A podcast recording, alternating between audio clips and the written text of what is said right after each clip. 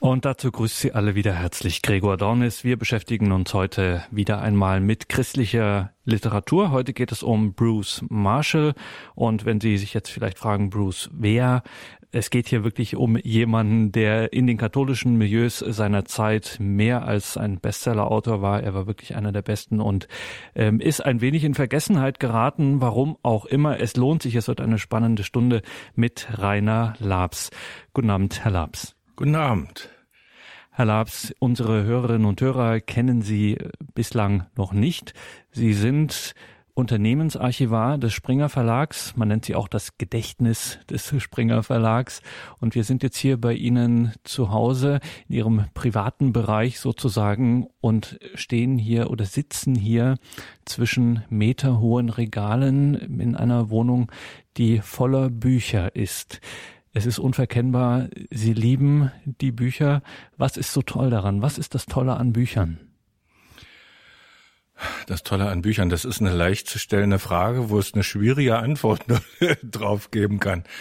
Ähm, das ist einmal natürlich der Inhalt der Bücher. Äh, da gibt's heute vielfältige andere Möglichkeiten, äh, auf Inhalte zuzugreifen, über das Internet, über irgendwelche sonstigen äh, Recherchemittel, aber Bücher haben da doch was Zeitloseres, was Konsistentes. Dazu kommt dann aber eben auch was Sinnliches. Man kann sie in die Hand nehmen, man kann sie äh, mit sich rumtragen. Sie werden nicht äh, korrigiert, aktualisiert, verändert, ohne dass man was gegen tun kann sondern das, was man da schwarz auf weiß besitzt, kann man ihr Trost nach Hause tragen oder sich hier ins Regal stellen. Ja, und dann eben wirklich dieser ästhetische äh, ähm, Aspekt. Bücher sind nicht alle, aber viele einfach schön. Was sind so besonders schöne Bücher bei Ihnen? Es gibt sicherlich Autoren, die Sie bevorzugen, bestimmte Formate. Was ist so, was sind so Ihre Favorites neben der allgemeinen Liebe zur Literatur und zu Büchern überhaupt? Naja, bei der Literatur sind es tatsächlich mehrere Gebiete, die Literatur des Expressionismus, dann aber eben deutsche Literatur vor 1850. Dann habe ich eine ganze Reihe zum Thema Theologie, habe vieles zum Bereich Kunst und darüber hinaus Sachbücher und äh, äh Nachschlagewerke und einfach auch Lesefutter. Ein Favorite, das wechselt immer mal. Also ich sag mal, gerade bei der deutschen Literatur war es lange, lange Zeit E.T.H. Hoffmann, den ich sehr geschätzt habe. Der ist immer noch da, aber ist nicht der äh, Liebling mehr unbedingt. Das sind dann andere Sachen. Im Moment lese ich, und das ist ein ganz neues Gebiet für mich, fange ich an, mich in Philosophie so ein bisschen einzuarbeiten, weil das war immer was, was mir ziemlich fremd war. Und da habe ich jetzt einen Zugang gefunden über einen christlichen Philosophen. Sowas gibt's nämlich, Peter Wust. Und da lese ich jetzt eigentlich so um mich rum alles, was ich irgendwie kriegen kann. Das ist eine sehr, sehr spannende Sache. Und heute, Herr Labs, sprechen wir über Bruce Marshall. Wer war das? Wer ist Bruce Marshall? Wer ist Bruce Marshall? Bruce Marshall, Sie sagten es vorhin schon, war ein Bestsellerautor. Und das ist eigentlich ein, eine ganz verwunderliche Sache, dass jemand, der so erfolgreich am Büchermarkt war, so in Vergessenheit geraten kann. Bruce Marshall war ein Schotte. Ich habe hier die Lebensdaten vor mir. Äh, die kann man überall nachschlagen übrigens. Die sind sowohl bei Wikipedia im Netz als auch äh, sogar in der neuen Auflage des LTHK, des Lexikons für Theologie und Kirche, verzeichnet. Der ist in Schottland geboren, 1899 und gestorben in Frankreich, Cap d'Antibes 1987. Er ist also sehr alt geworden, äh, beinahe 88 Jahre. Ist ein Mensch gewesen, der erstmal eine ganz, in Anführungszeichen, bürgerliche Ausbildung gemacht hat, was Anständiges gelernt hat, bevor er dann Schriftsteller geworden ist. Nämlich Buchhalter, Buchprüfer, äh, Consultant, also Berater für Wirtschaftsfragen. Etwas, was man nun wirklich nicht mit Bohem oder mit Schöngeistigkeit oder gar mit Anekdotenerzählerei verbinden würde. Aber das ist eine Sache, die, wie wir vielleicht nachher noch sehen werden, immer auch wieder auf eine sehr humorvolle Art in seinen Büchern eine Rolle gespielt hat. Er hat dann schon als Jugendlicher letztlich, als junger Mann angefangen zu schreiben. Wie bei Goethe. Zwei Seelen wohnen ach in meiner Brust. Das war offensichtlich bei ihm auch. Er hat mit zwei Lungenflügeln geatmet. Äh, und er hat Kurzgeschichten geschrieben. Er hat dann ziemlich bald äh, schon einen Roman veröffentlicht. Und sein Berufsweg als äh, Wirtschaftsprüfer hat ihn äh, nach relativ kurzer Zeit nach dem Ersten Weltkrieg nach Paris geführt was dann zur Folge hatte, dass er die Stadt lieb gewann, das Land lieb gewann und eigentlich bis zum Lebensende in den 1980er Jahren in Frankreich gelebt hat. Ähm, der hat ähm, da schon angefangen zu schreiben und hat da dann sozusagen aus dem selbstgewählten Exil heraus ganz besonders britische Sachen immer wieder geschrieben. Also er hat auch äh, andere Orte für seine Stücke als Hintergrund gewählt, aber nirgendwo scheint mir Großbritannien, England, auch Schottland großbritannischer, englischer und schottischer zu sein, als äh, in den Sachen, die er in seiner französischen Zeit geschrieben hat. Das ist so diese typische Situation, dass jemand aus der Distanz seine besondere Liebe für die alte Heimat entdeckt.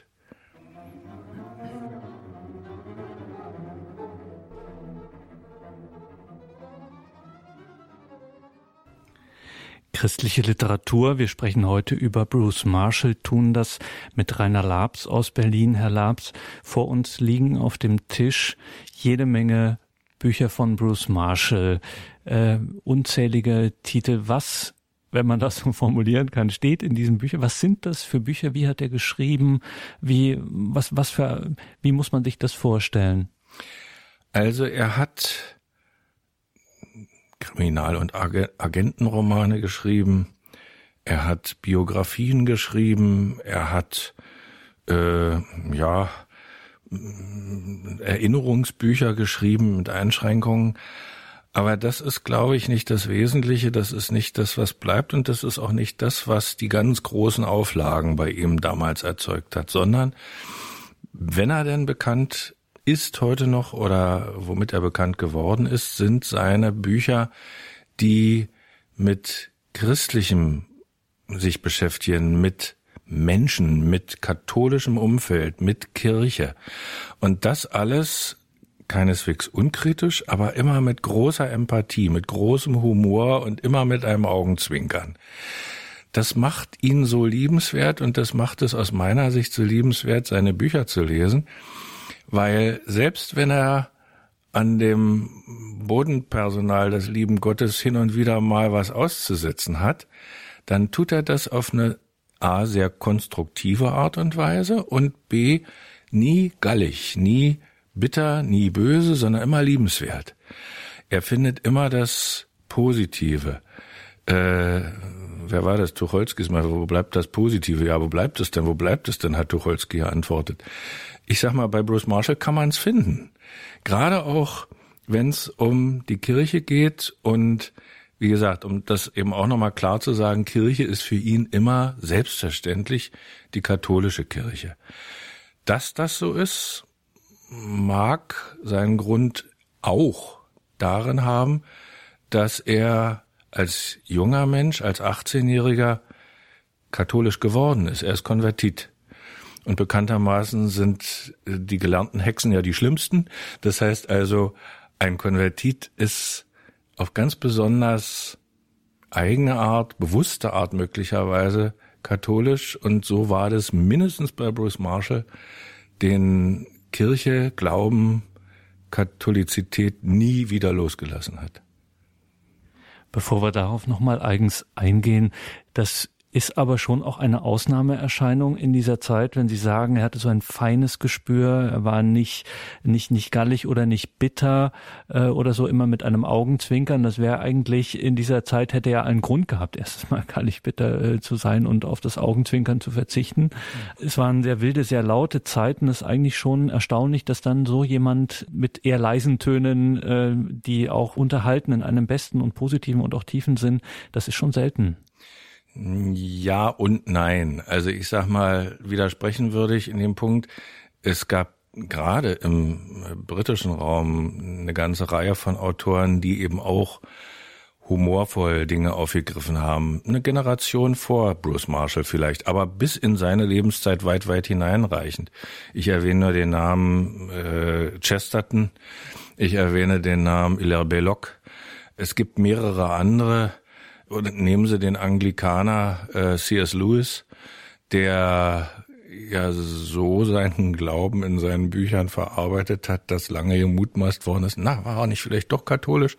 Nein, er war Anglikaner, aber es war eben auch einer, der es geschafft hat, mit diesem mh, mm, Lächeln äh, Dinge anzusprechen, die man genauso gut und möglicherweise viel einfacher ernsthaft und äh, bitter anzusprechen. Nein, das hat also Bruce Marshall nicht gemacht. Äh, richtig ist, dass er in seiner späteren Lebenszeit, und äh, um es hier ganz klar auf den Punkt zu bringen, in einer Sache mit seiner Kirche schon gehadert hat. Das hat er dann aber auch relativ deutlich gemacht, nicht in erster Linie in seinen Veröffentlichungen, aber in seinem Leben.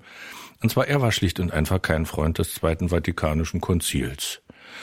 Und das hat zum Beispiel dazu geführt, dass er zu den ganz frühen Mitgliedern dieser Vereinigung in Großbritannien, die die Tridentinische Messe unterstützt hat, äh, gehört hat und sogar zu deren äh, Vorstand sich gezählt hat einige Jahre hinweg. Also das ist eine Sache, die war ihm ganz wichtig. Er hat natürlich, da sind wir wieder bei dem Konvertiten, die Kirche kennengelernt mit der Liturgie, mit der Konsequenz mit äh, all dem, was die Vortrident äh, für die die äh, vorvatikanische Zeit ausmacht und hat das nun teilweise vermisst und zwar heftig vermisst. Äh, aber ähm, das spielt in seinen Büchern eigentlich keine oder wenn dann nur eine ganz untergeordnete Rolle.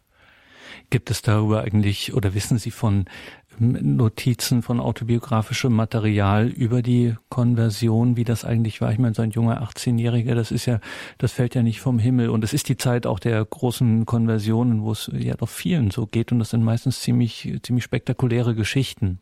Nein, also eine spektakuläre Geschichte verbirgt sich in diesem Fall, soweit ich weiß, dahinter nicht, sondern das ist wirklich ein Prozess, ein der sehr, ich sag mal, in seinem Innern abgelaufen ist. Also da gab es jetzt nicht ein Damaskus-Erlebnis oder irgend sowas oder eine familiäre Katastrophe oder irgendwie den großen äh, Missionar, der ihn da äh, in die katholische Kirche geführt hätte, sondern das ist wirklich eine Sache, die er in seinem stillen Kämmerlein offensichtlich abgemacht hat. Äh, allerdings doch einen Namen kann man tatsächlich nennen, den muss ich erneut nennen. Wer eine große Rolle bei seinem Übertritt gespielt hat, war tatsächlich Chesterton. Es war Chesterton äh, und äh, einige seiner Bücher. Also das ist überliefert, äh, dass er da Inspirationen empfangen hat.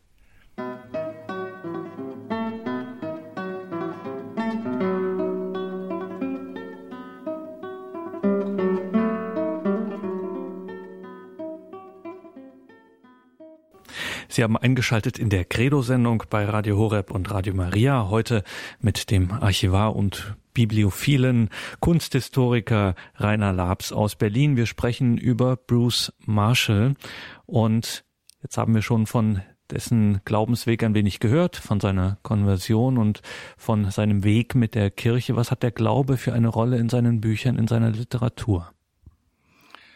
Der Glaube spielt in seiner Literatur in zwei Dritteln aller seiner Werke eine entscheidende Rolle. Und zwar als Richtschnur für die Menschen, als Korrektiv.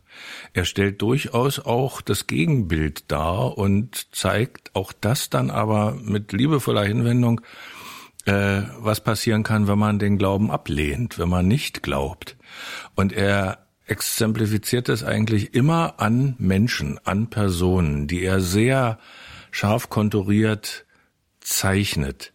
Das sind Priestergestalten, das ist dort mal ein Bischof, das ist da wieder irgend so ein kleines Mönchlein oder irgendeine Privatperson, die durchaus allesamt nicht Heilige sind, die an ihrem Zentner schweren Nimbus zu tragen haben, sondern ich sage jetzt mal Menschen wie du und ich mit all ihren Fehlern, mit ihrem dauernden Stolpern und Hinfallen, aber auch mit dem Wiederaufstehen.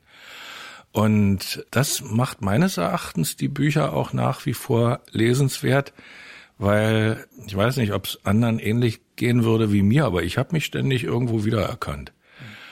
Das sollte man mal ausprobieren. Dann müssen wir die Frage stellen, Herr Laps, wo haben Sie sich wiedererkannt? Oh, das meistens beim Hinfallen und beim Versuch des Wiederaufstehens.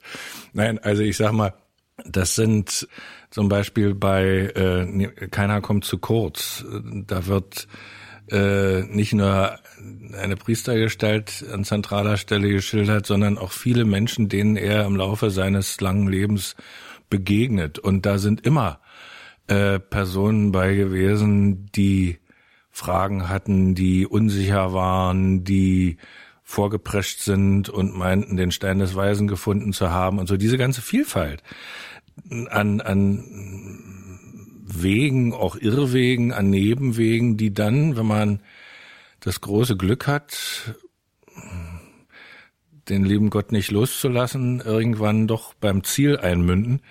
Äh, ich sag mal, da sind immer wieder Charaktere bei, wo Teilaspekte äh, aufscheinen, wo man sagt, ja, klar, das ist ja auch schon passiert. Sowas hast du auch schon erlebt. Oder den Fehler hast du auch schon gemacht. Oder die Erkenntnis hattest du auch schon mal. Was ist das für ein Buch? Keiner kommt zu kurz. Das ist ein, ja, ein Roman, äh, relativ umfangreich für Bruce Marshall. Der hat also über 400 Seiten. Die anderen Bücher sind oft nicht ganz so dick. Das ist ein Buch, was den Lebensweg eines Priesters beschreibt. Abbé Gaston spielt in Frankreich spielt in Paris, spielt in der Zeit beginnend etwa mit dem Ersten Weltkrieg und endet nach dem, deutlich nach dem Zweiten Weltkrieg. Und Abbé Gaston ist ein, ja, Leib und Seele Geistlicher. Der ist Priester geworden, nicht weil er Karriere machen wollte, sondern weil er die Menschen und den lieben Gott gerne hat und weil er den Glauben verbreiten wollte und er schert sich wenig um Konventionen, um Karrieremöglichkeiten. Er geht den Menschen nach und hat damit bei den Menschen viel Erfolg, ohne dass man es immer gleich merkt. Er hat wenig Erfolg damit innerhalb der kirchlichen Hierarchie. Das heißt, er kommt nie über den Kaplansstatus hinaus. Er ist äußerlich betrachtet eigentlich erfolglos. Seine Predigten sind mäßig, die Kirchenbesuche sind's auch. Er wird hier und da mal von der einen in die andere Gemeinde geschoben, andere Kapläne werden ihm vorgezogen. Er hätte schon längst irgendwo Pfarrer werden sollen, aber es klappt nicht.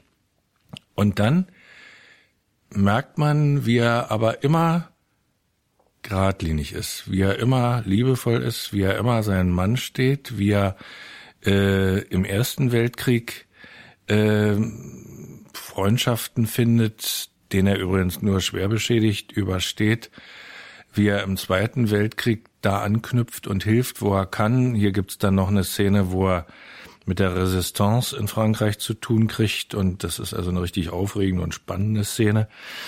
Und es endet eigentlich damit, dass er hinkend äh, kaum noch äh, sehend, weil er, weil er erblindet langsam, äh, irgendwann zu dem Punkt kommt, weil er wieder auf Menschen trifft, wo er nach Jahren, nach Jahrzehnten sieht, dass das Samenkorn, was er irgendwann früher mal eingepflanzt hat, aufgegangen ist, vielleicht auf eine ganz unerwartete Weise, dass das nicht alles falsch gewesen sein kann, was er gemacht hat, dass die Treue dieses Arbeiters in Weinberg sich hier auszahlt.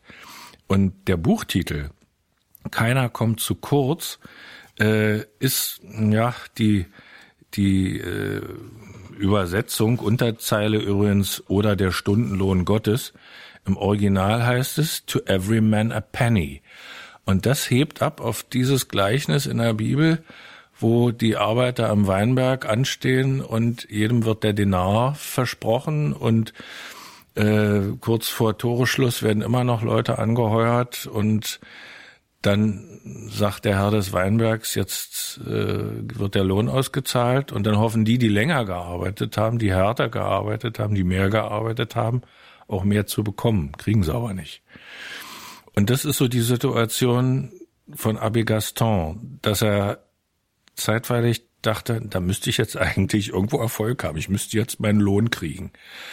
Und ganz zum Schluss geht ihm auf, er hat seinen Lohn schon bekommen dadurch, dass er Glück hatte, viele gute Menschen getroffen hat, helfen hat, helfen können.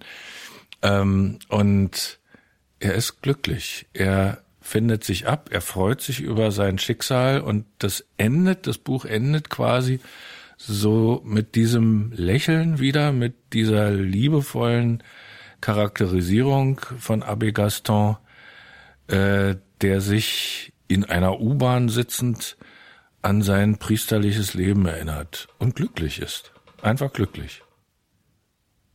Da sind wir wieder bei dem Punkt des mehr oder weniger Unscheinbaren des Normalen. Ist es dieses, wie Sie sagen, dieses durchgängige Motiv der genauen Beobachtung, der genauen Schilderung, dass er eben genau und sehr liebevoll auf seine Figuren schaut, was einen dann auch sozusagen beim Lesen berührt, weil eigentlich die Geschichte hört sich ja verhältnismäßig banal, also es gibt keinen großen Plot oder sowas, ja. Ähm, und trotzdem äh, bleibt man offensichtlich diese über 400 Seiten äh, Buch dabei. Unbedingt, man bleibt dabei. Äh, es braucht auch nicht den Plot. Das ist ja kein Krimi. Das ist nicht irgendwie so wie Literatur vielleicht heute standardmäßig geschrieben wird, dass alles auf so eine so eine Enthüllung, so, eine Sensation hinausläuft. Nein, das sind die kleinen Sensationen des Alltags, die hier eine Rolle spielen. Das ist einfach, äh, wie er schildert, wie der AB glücklich ist, wenn er nach Hause kommt und seine Katze wieder trifft, die übrigens Johannes vom Kreuz heißt, ähm, wenn, wenn, wenn er, wenn er die Reaktion von einem kleinen Mädchen sieht, der er geholfen hat oder der er sich einfach auch nur zuwendet, die er anspricht. Nein, einen Plot gibt's nicht. Aber also ich kann versprechen, ich, hier würde ich mich ganz weit aus dem Fenster lehnen. Dieses Buch möglicherweise plotlos im herkömmlichen Sinne ist alles andere als langweilig. Im Gegenteil. Das ist Zeitgeschichte oder Geschichte des 20. Jahrhunderts. Das ist Entwicklung innerhalb der Kirche. Das ist eine spannende Biografie. Und ich sag mal, ist ein schönes Beispiel dafür, wie Literatur auch funktionieren kann. Und spätestens jetzt, Herr Laps, sind wir an dem Punkt, wo wir darauf hinweisen müssen, dass Bruce Marshall eben, weil er offensichtlich ein wenig in Vergessenheit geraten ist, nicht mehr aktuell verlegt wird seit einigen Jahren. Aber äh, da er zu seiner Zeit ein Bestsellerautor war, sind die Antiquariate und die Kirchenbasare und das zentrale Verzeichnis antiquarischer Bücher im Internet und was weiß ich voll davon. Also und man kann es wirklich bezahlen. Also ein, zwei, drei Euro. Diese Bücher sind en masse verlegt worden. Man kann sich das äh, gut bei jedem, ja, wie gesagt, auch beim Kirchenbazar um die Ecke ist garantiert ein Buch von Bruce Marshall dabei. Richtig, also billiger kann man eigentlich nicht an gute Literatur kommen. Ich kann das wirklich jedem nur empfehlen, wenn er irgendwie mal so einen Büchergrabbeltisch vor einem Antiquariat stehen sieht oder einfach mal reingehen und nachfragen. Man kriegt die wirklich äh, um billiges Geld, aber ähm, man kriegt wirklich einen echten Gegenwert dafür. Das macht großen Spaß, dann eben auch sowas zu entdecken.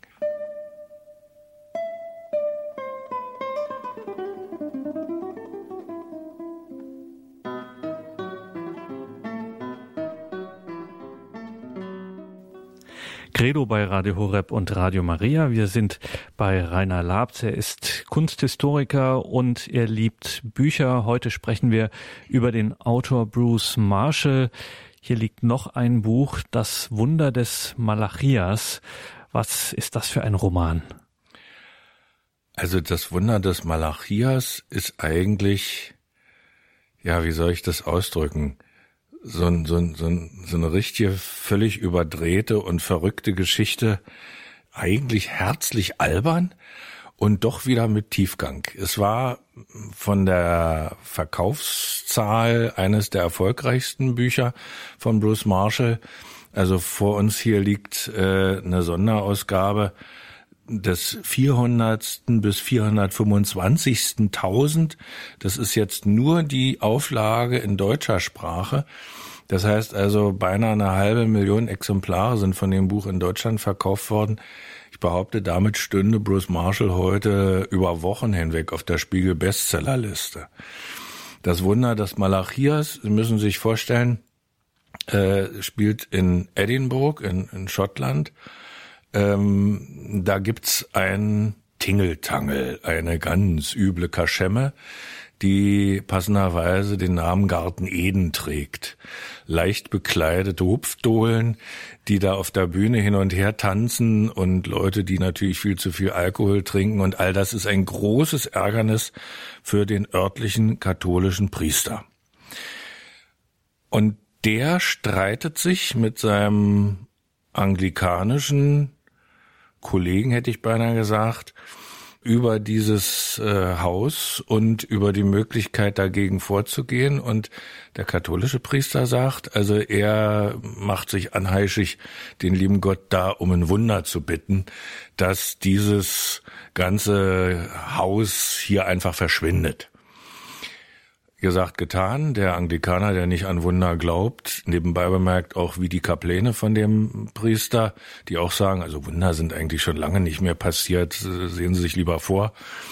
Der verabredet sich zu einem bestimmten Zeitpunkt mit dem Anglikaner und mit dem lieben Gott und betet zu Gott und sagt, lieber Gott, lass dieses Wunder geschehen, lass dieses, äh, diesen und dieses Sündenbabel verschwinden.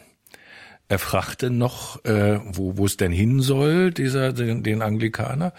Und der sagt da irgend so eine vorgelagerte Insel äh, in, äh, in der Nähe von Edinburgh.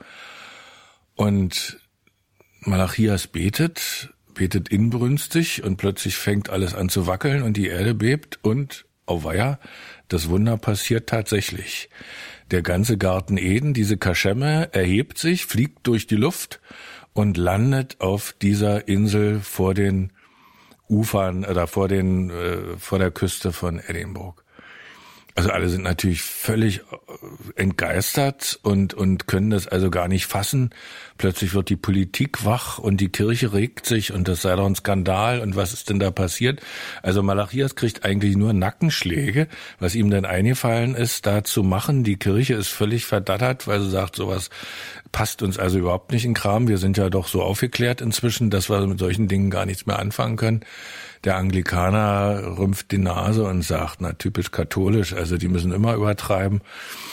Und Malachias ist nun eigentlich äh, völlig äh, ja verwirrt seinerseits. Er hat zwar mit dem Wunder gerechnet, weil er ist ein kreuzfrommer Mann, aber was das für Auswirkungen hat, hat er nicht bedacht. Vor allen Dingen hat er nicht bedacht, dass der Einzige, der wirklich profitiert von diesem Wunder, der Wirt vom Garten Eden ist, der nun natürlich damit wirbt, dass er die Kneipe besitzt, die durch die Luft geflogen ist und Zentrum eines Wunders sozusagen geworden ist. Ja, also äh, Endeffekt, äh, Malachias bittet den lieben Gott irgendwann die Sache sozusagen insofern zurückzunehmen, als dass er doch äh, den Garten Eden wieder an seinen alten Platz setzen möge. Da fällt er letztlich weniger auf als auf dieser vorgelagerten Insel. Dann können die auch nicht mehr damit so werben, dass sie hier vom Herrn höchst selbst wegtransportiert worden sind. Und das ist dann der Schluss. Eine alberne Geschichte, aber köstlich zu lesen. Man muss wirklich manchmal lächeln oder lachen, wenn man sie liest.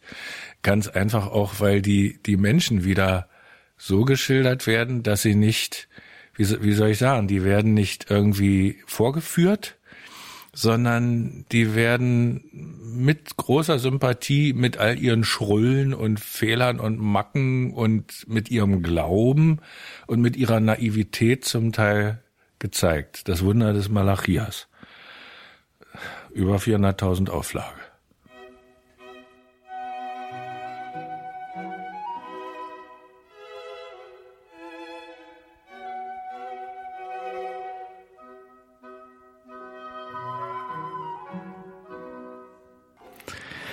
In der heutigen Sendung geht es um christliche Literatur und wir sprechen über den Autor Bruce Marshall. Mein Name ist Gregor Dornis. Ich bin hier im Gespräch mit dem Kunsthistoriker Rainer Labs aus Berlin. Es gab einige Schriftsteller, Herr Labs, die auch ihr inniges Verhältnis zu ihren Haustieren äh, thematisiert haben. Darüber könnte man auch mal fast eine eigene Sendung machen, äh, über dieses besondere Genre. So auch bei Bruce Marshall. Es gibt ein Buch Kätzchen und Katzen. Da müssen Sie uns unbedingt auch was davon vortragen. Was ist das für ein Buch Kätzchen und Katzen? Ja, in, im englischen Original heißt es Thoughts of My Cats. Also die Gedanken meiner Katzen eigentlich oder Gedanken über meine Katzen, wie man immer es will. Kätzchen und Katzen.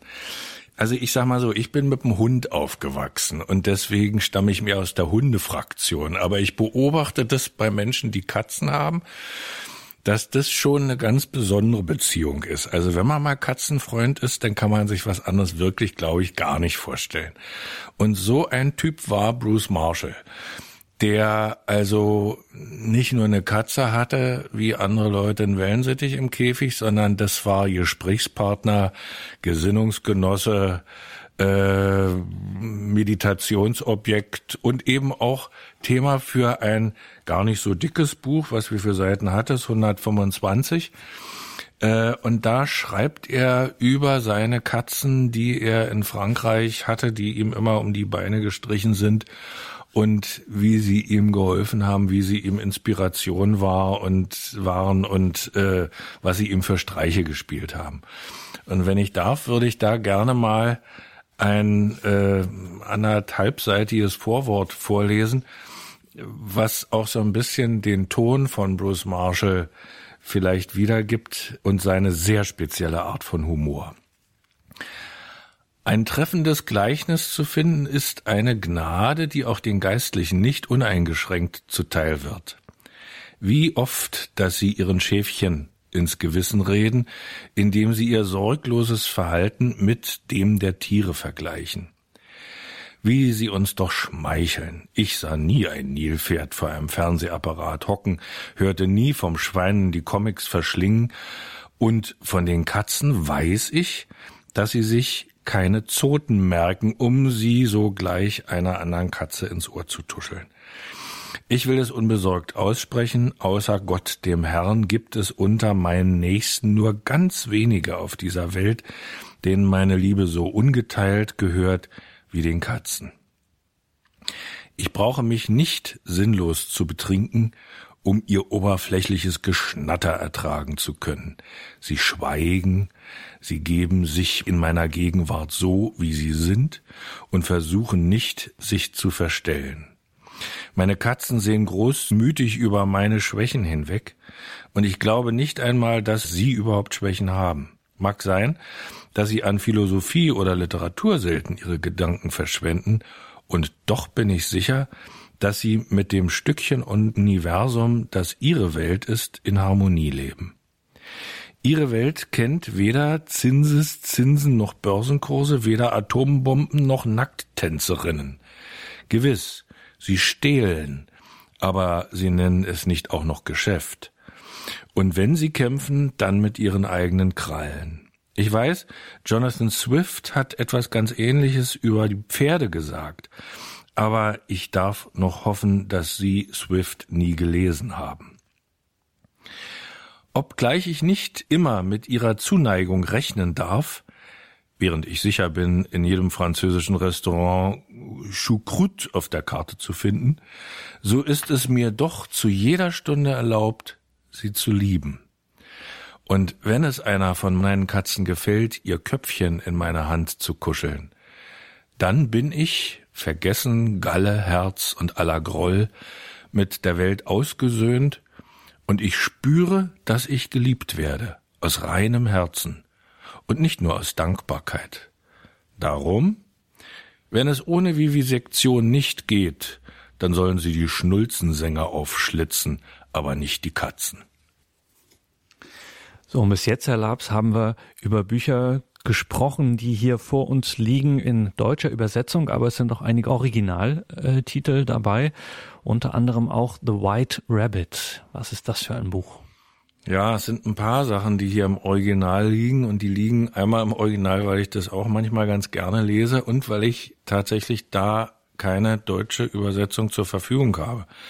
Das ist äh, einmal sein erster Roman, das Sorry Sheem, dann äh, seine äh, Internatserinnerungen, George Browns School Days und dann eben The White Rabbit, also der große weiße Hase sozusagen, der weiße Hase. Das ist kein Roman. Das ist eine Lebensgeschichte, die sich so wirklich ereignet hat und die dramatischer eigentlich kaum sein könnte. Und zwar ist das die Geschichte eines Freundes von ihm. Man muss übrigens sagen, das habe ich glaube ich noch nicht erwähnt, dass äh, Bruce Marshall sowohl im Ersten Weltkrieg als auch im Zweiten Weltkrieg äh, Teilnehmer des kriegerischen Geschehens war, wobei im Zweiten Weltkrieg aufgrund seiner Verwundung des Ersten äh, als Geheimdienstmann, der dann später in Wien äh, nach dem mm, Jahr 1945 stationiert war, also da, wo der dritte Mann gespielt hat, auch dieser dieses Buch, dieser Film von Orson Welles. Ähm, und er hat da kennengelernt den WIC Commander FFE Geo Thomas, ein Mann, der auch beim britischen Geheimdienst tätig war und hinter den deutschen Linien in Frankreich äh, gekämpft hat, verhaftet worden ist, durch diverse Lager, Folterkeller, sogar Konzentrationslager geschleppt worden ist, all das wie durch ein Wunder überlebt hat und nach dem Krieg dann sozusagen ins Glied zurückgetreten ist und als Geschäftsmann weitergelebt hat. Diesen Geo Thomas hat Bruce Marshall kennengelernt, seine Geschichte und hat ihn überzeugen können, dass er, Marshall, diese Geschichte aufschreibt in einem Dokumentarband. Das heißt also gar nicht äh, romanesk, gar nicht ausgeschmückt, sondern wirklich einfach nur die Sachen, die Thomas ihm geschildert hat, hat er äh, zu Papier gebracht. Und das ist ein Buch, was nie in Deutschland erschienen ist, nie auf Deutsch erschienen ist, aber was gerade im englischsprachigen Raum eine große Ausbreitung hatte und eine große Wirkmacht, sage ich mal. Äh, ich habe ein Nachschlagewerk aus den Vereinigten Staaten, wo eine relativ kurze Abhandlung über Bruce Marshall drinsteht, seine Lebensdaten, zwei, drei Titel erwähnt und dann aber äh, einige Zeilen, also die Hälfte des kurzen Artikels über The White Rabbit. Das ist eine andere Seite von äh, Bruce Marshall, genauso wie es eine andere Seite sein mag, dass er neben den äh, kirchenbezogenen, religiösen, geistlichen äh, Stoffen immer wieder auch äh, Sachen aus der Welt seines bürgerlichen Berufs, nämlich der Buchhalterei, in Romanen verarbeitet hat oder das hat einfließen lassen in irgendwelche anderen Stoffe. Aber auch das immer alles andere als trocken, alles andere als zahlenkolonnig, sondern wirklich mit Humor und großer menschlicher Wärme. Also The White Rabbit ist ein ganz anderer Stoff als all das, was wir bisher hier erwähnt haben. Aber sehr aufregend, sehr lesenswert und äh, allerdings auch schwieriger zu bekommen, selbst bei ZVAB. Mag das vielleicht auch, dass es etwas heftiger zugeht, dass es etwas lauter, vielleicht ist ein lauteres Buch als die anderen. Kann das auch vielleicht ein Grund dafür sein, dass man in deutschen Verlagshäusern gedacht hat, na, das, äh, die Mühe machen wir uns mal lieber nicht und ähm, äh, übersetzen das nicht erst, weil es sich nicht verkauft? Oder was könnte der Grund sein? Ich glaube, das Buch hätte sich in Deutschland verkauft, weil es gab in der Zeit, als das erschienen ist, in den 1950er Jahren ja entsprechende Literatur in Deutschland. Aber es war inkompatibel zu dem Autorennamen Bruce Marshall. Man kannte Bruce Marshall auf dem deutschen Buchmarkt, er war omnipräsent, er war in jedem Schaufenster einer Buchhandlung und lag da eben aus mit, äh, weiß ich, äh, Pater Hillarys Urlaub oder äh, die Rote Donau oder äh, der Bischof. Und dann so ein Buch, dann sowas Ernstes, sowas ganz anderes, das passte einfach nicht ins Bild. Das ist so wie wenn äh, irgendein Krimi-Autor plötzlich ein Band mit Liebesgedichten rausbringt im Gegenbild. Das verstört. Und ob das dann vom Markt akzeptiert würde, das ist unwägbar und wahrscheinlich dem einen oder anderen Verleger ein zu großes Risiko. Weil ich das jetzt hier noch so sehe und weil das äh, sich nach einem Buchtitel anhört, den man eher so, sagen wir, einer ähm, protestantischen Mystik oder ähnlichem zuordnen würde. Alle Herrlichkeit ist innerlich. Ja, ist das ein Roman? Ja, das ist ein Roman und das ist ein Roman, der die üblichen 260 Seiten hat. Das ist so der normale Durchschnitt bei Bruce Marshall. Und der liegt hier vor uns in einer Ausgabe des Verlages Jakob Hegner, Köln und Olten. Wann ist er herausgekommen? 1968, 1967 in der ersten Auflage. Und bei Hegner, da hatten die Buchumschläge immer so einen einleitenden Text. Das ist ganz praktisch. Ich lese Ihnen das einfach mal vor. Da steht nämlich drauf ein Zitat von Theoderich Kampmann. Unter allen Priesterromanen, mit denen die Nachkriegszeit uns teils beschenkte und teils belästigte, ist dieser der beste. Und Welt und Wort schreibt, die Geschichte des so einfältigen und doch so klugen Father Smith berichtet in der heitersten Form von den ernstesten Dingen, die uns alle angehen. Und der Kölner Stadtanzeiger hatte damals geschrieben, dass es in unserer geschunden, zerstörerischen, frivolen Welt Bruce Marshall gibt, ist ein Wunder.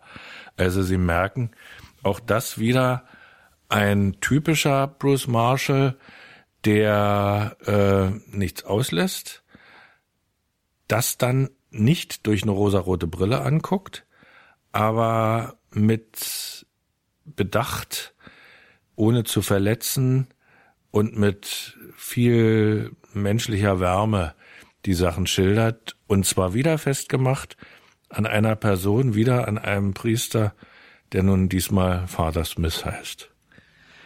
Das ist doch ein ganz erstaunliches Phänomen auch der Zeit, bemerken wir auch immer wieder in dieser Reihe zur christlichen Literatur. Ähm, die Zeit, wo das dann so aufblüht, ähm, also wo es so ein unfassbares ähm, intellektuelles katholisches Leben gibt. So, sagen wir mal, grenzen wir es mal ein, erste Hälfte 20. Jahrhundert, wo wirklich große Autoren unterwegs sind, aber auch ähm, irgendwie so Seiteneinsteiger.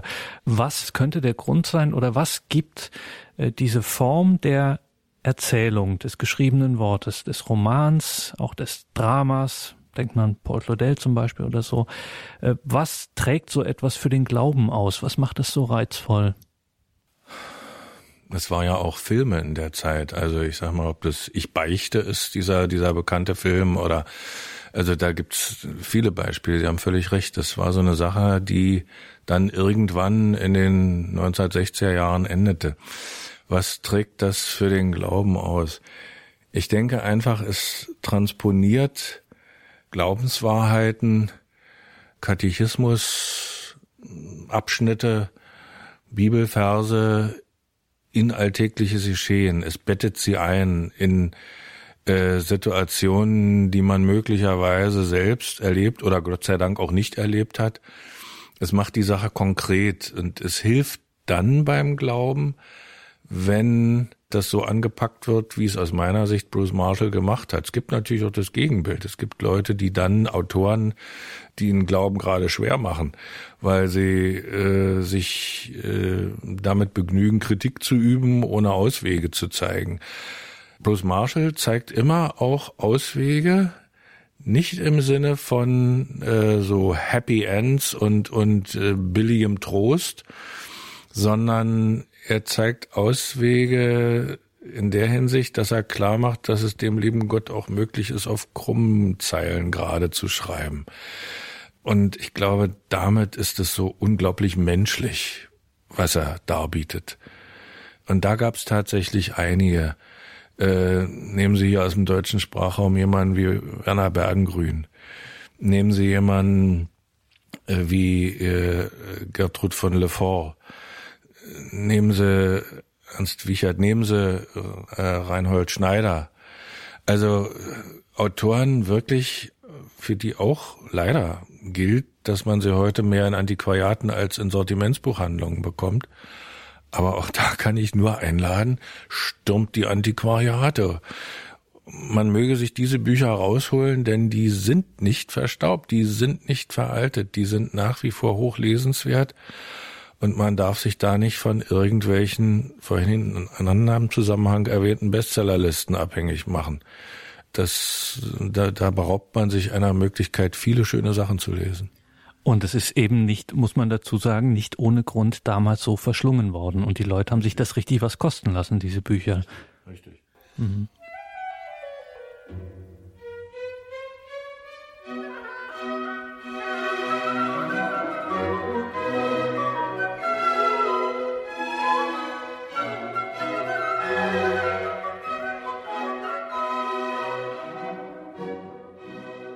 Und das war sie, unsere Credo-Sendung mit Rainer Labs, Kunsthistoriker aus Berlin, über den katholischen Schriftsteller Bruce Marshall hier in der Reihe Christliche Literatur.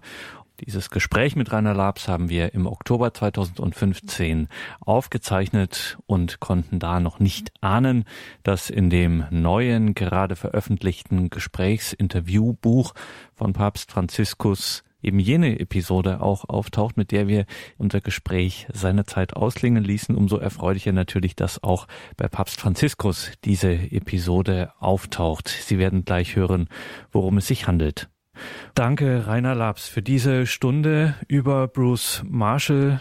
Nochmals, liebe Hörerinnen und Hörer, der Hinweis, die Bücher sind wirklich problemlos antiquarisch erhältlich. Ähm, das lohnt sich auf jeden Fall. Bruce Marshall mal da hinein zu blättern. Das ist eine Investition wert. Und wie gesagt, die Bücher sind wirklich allesamt auch im antiquarischen Handel nicht teuer. Diese Sendung können Sie nachhören auf den üblichen Wegen, wie Sie das von uns kennen. CD und Podcast gibt es. Schauen Sie dazu auf horeb.org. Mein Name ist Gregor Dornis. Ich freue mich, wenn Sie auch beim nächsten Mal wieder mit dabei sind. Danke, Herr Labs. Und abschließend um hier nochmal deutlich zu machen, wir haben es natürlich in der Sendung immer wieder gesagt, aber um jetzt hier auch nochmal einen Zeugen dafür zu haben, dass diese Literatur nicht nur aus dem Glauben kommt und vom Glauben handelt, sondern mit dem Glauben auch was macht, ja, oder in den Glauben ähm, hineinwirken kann. Dafür gibt es ein, kann man schon sagen, ausgesprochen prominentes Zeugnis aus den 60er Jahren. Ja, und dieses Zeugnis stammt von Luigi Giussani, dem Gründer von Comunione e Liberazione der äh, 1967 äh, wie auch öfter äh, davor schon äh, an eine Stelle erinnert hat, die er bei Keiner kommt zu kurz von Bruce Marshall gelesen hat. Ich will das hier nochmal kurz vorlesen. Erinnert euch an jene Episode bei Bruce Marshall, die ich immer an dieser Stelle zitiere. Es ist eine sehr scharfsinnige Erzählung von einer von einer letzten Klarheit, wie ich meine, Abbe Gaston, der Protagonist des Buches, keiner kommt zu kurz, muss einem Deutschen die Beichte abnehmen, den die französischen Partisanen gefangen genommen haben und der hingerichtet werden soll. Da er katholisch ist und am ganzen Leib zittert, erlauben die Partisanen, obwohl sie Kommunisten sind, dass er beichtet. Abbe Gaston sagt zu ihm, mein Junge, beichte gut, denn du musst gleich sterben was waren deine Sünden?